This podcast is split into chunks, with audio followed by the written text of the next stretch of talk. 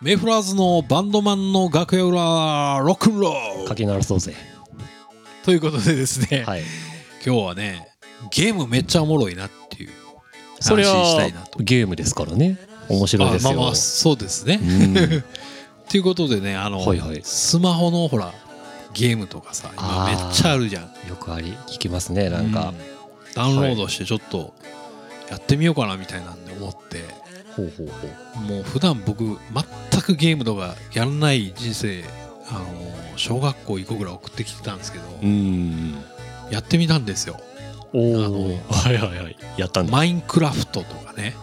あーあれね結構アメリカの有名な、はいはい。マインクラフトとかあのフォートナイトとか。はいはいああはいソフトやってみたらねめちゃくちゃ面白くて。そう。ええ面白いんだあれ23月ぐらいやり始めてうん。やることねえなとか思ってさ。はい。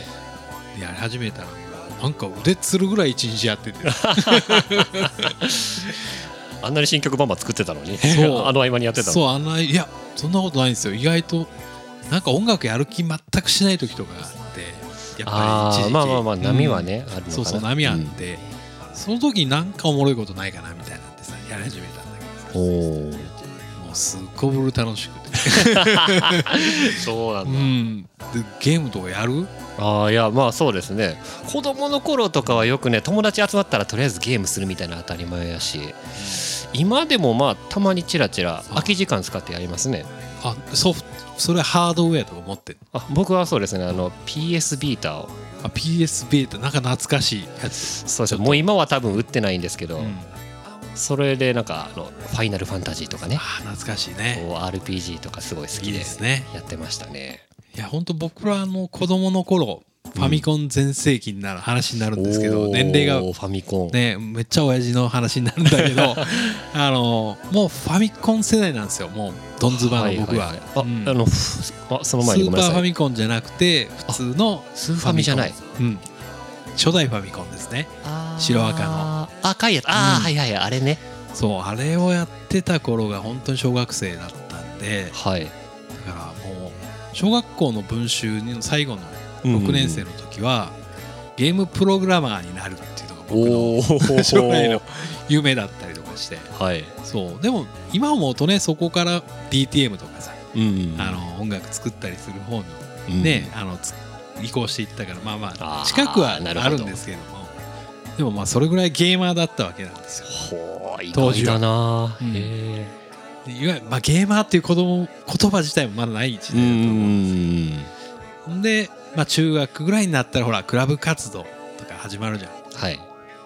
んでまあその頃からもう僕パンクロックとかさロック聴き出すようになるわけです、うん、そしたらもう急激にこうファミコンってお子ちゃまがやるもんだよねみたいな感じ。でかっこつけちゃう。はいはいはいはい、うん。そこからもう俺ファミコンやんねえわみたいな感じ。もうスーパーファミコンとか出てきたかもしれないけど、まあまあやらなくなっちゃって。あそうなんだ。それからもう40ね40何歳になるっていう感じでうん。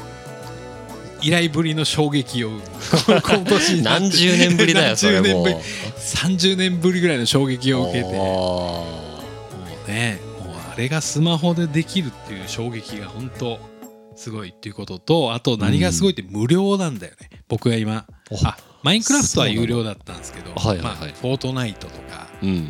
コール・オブ・デューティーとかそういうソフトはまあ無料なんですよね。へえすげえなと思ってて。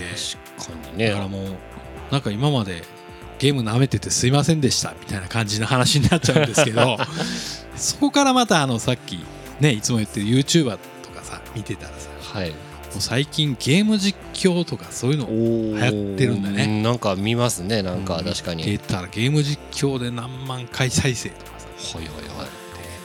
もうそれでなんか飯食ってる人とかもねそれ職業としてなんか成立しちゃってるような人気 YouTuber の人とかもねなんかたくさんはいる子いるんだなっていうのを全然知らなかったんだけどそうなんだ。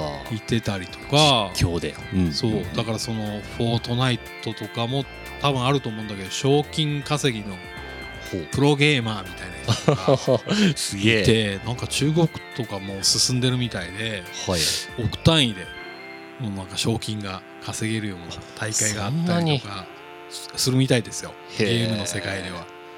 まあでもそれだけそのゲームをしてる人が多いっていうそうまあことですね。人口ってことはまあそうでしょうね。多うん。分まあ僕もブランクが30年ぐらいあったんであんまり詳しくないんですけど まあそれぐらいあのすごいゲームが、うんまあ多分市場としてはめちゃくちゃ流行ってるんでしょうね。ああそうなんだな。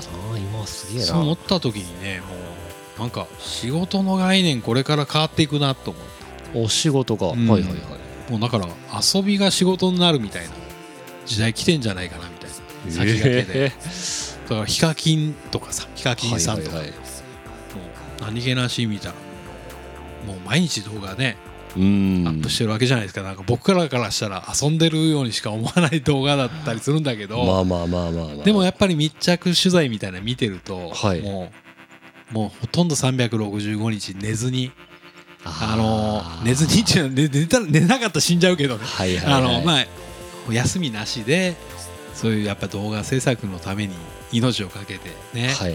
あの遊びのためにすごく頑張ってる人がやっぱりいらっしゃるわけですよ。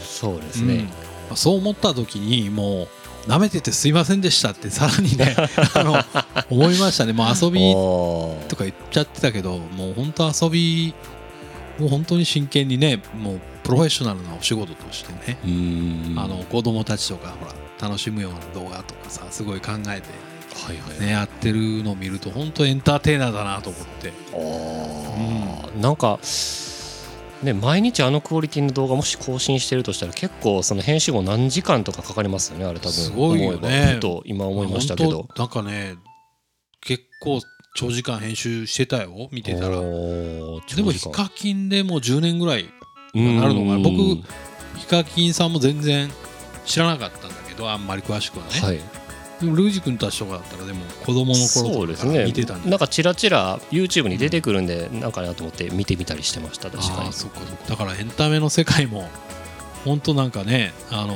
新しいものがたくさん出てきてっていう話になっちゃうんだけど、まあ、本当仕事の概念がこれから変わっていってそれ遊びやと思ってたもんがねどんどん仕事になんじゃねえのかなという思ったうん。本当はあの気づきの話がしたかったんですけどね、はい。うん。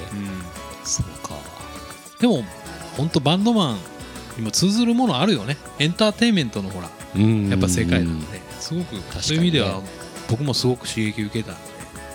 何かそのまた新しいものを作るエネルギーとしてねゲームもいいんじゃないかなと思って、えー非常におすすめですけどもね。はい。でもあのこう作ってる人たち天才なんで、うん。あのやりだすと中毒性が半端ないんで。よくあんなの作るよな本当に。本当にこれやりだすと止まらなくなっちゃうんで、うん。まあ、あの皆さん隙間時間ぐらいにやるのがそうそうそれがいいですねおすすめですね。う。ん。